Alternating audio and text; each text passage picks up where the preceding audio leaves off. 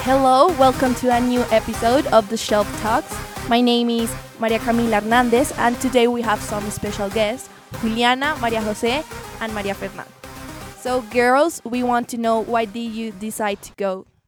Okay, so I decided to go because it's a very special experience because we learn new things. We um, know now like how to be more responsible. We had a very good experience because we learn new things and we uh, know that we have to be like so responsible and organized because our parents are like in another uh, country.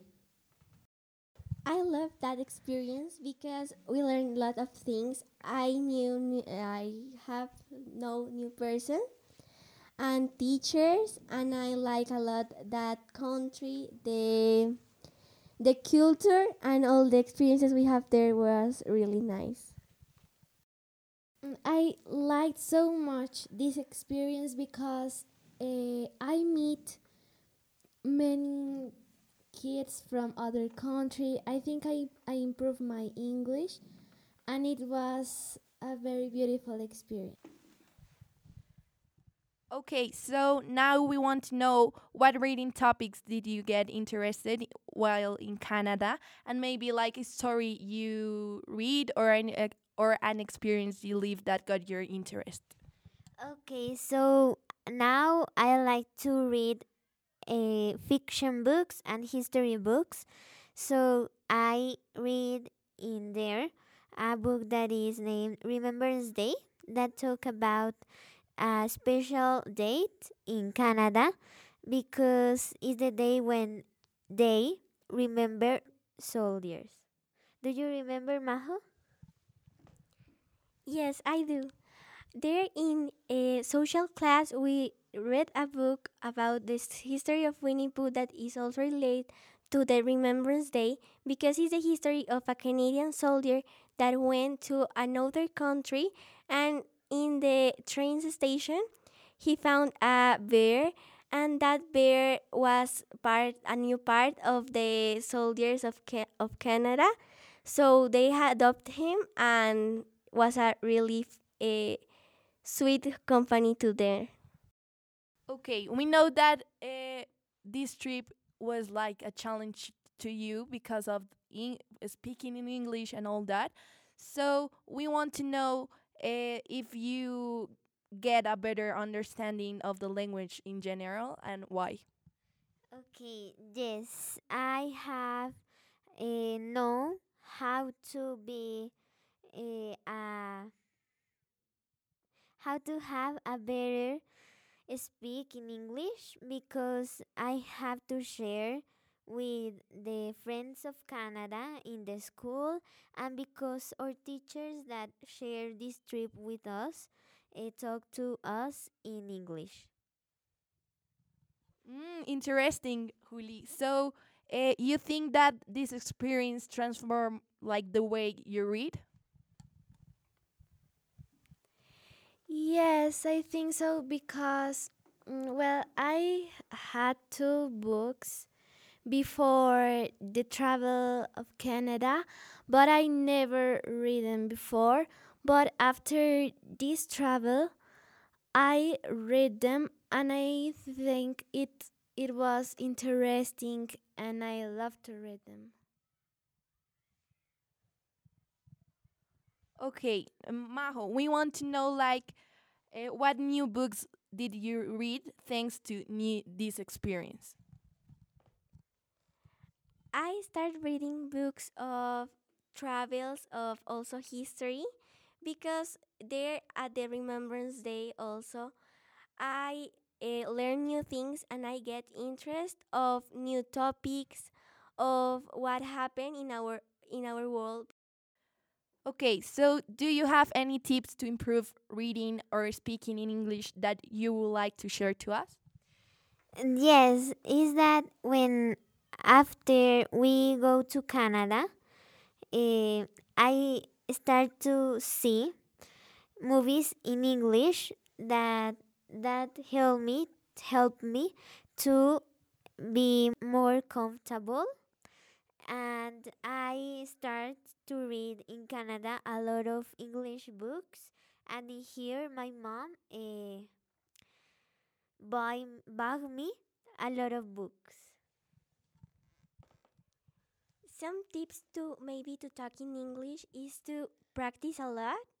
Maybe uh, research an app in which we can remember some words, or maybe put post-its in some parts of our home so we look that object and we know oh that's a window, so we remember all the words.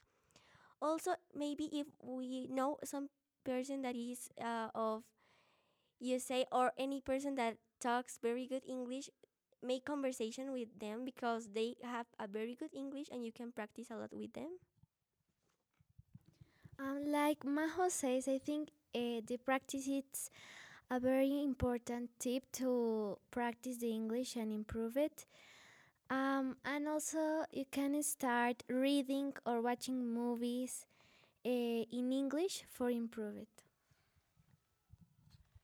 Great girls. So we want to know like what are your favorite books and places to read and also your favorite favorite genre.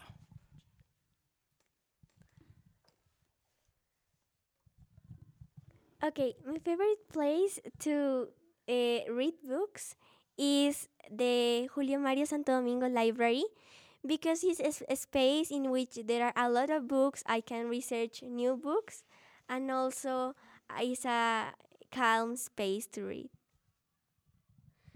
Me too, Majo. I like to go to that library and I like the school library because it's a place in which is in silence and I can share new things.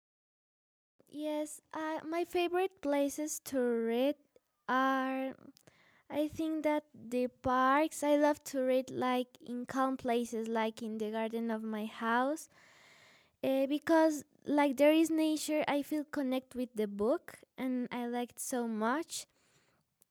And I bought a book in Canada that is called Generation Hope, and it's about some kids that are changing the world with little actions, and I love it.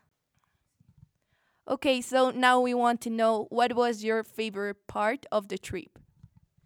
Okay, so I love to go to Toronto and to Niagara Falls because it's a special place because that falls are very big and it's a, a strange thing that we don't see in Colombia and I like the CN Tower and the aquarium.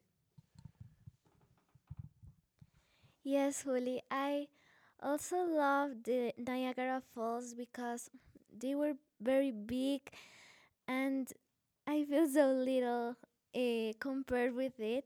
It is very beautiful, and I love that experience. I think one of my favorite parts of the travel was when we know the snow. It was a really fun part. Eh, we yell a lot. We were playing. We were with the hair white of a lot of snow. We make a snowman. It was really really nice. Thank you for being with us today. We are honored to have you. Majo? Eh, I want to recommend you if you have the opportunity to go to Canada. It's a really beautiful place. You can know a lot of uh, new people, new places, and the culture is a really awesome uh, in there. Bye!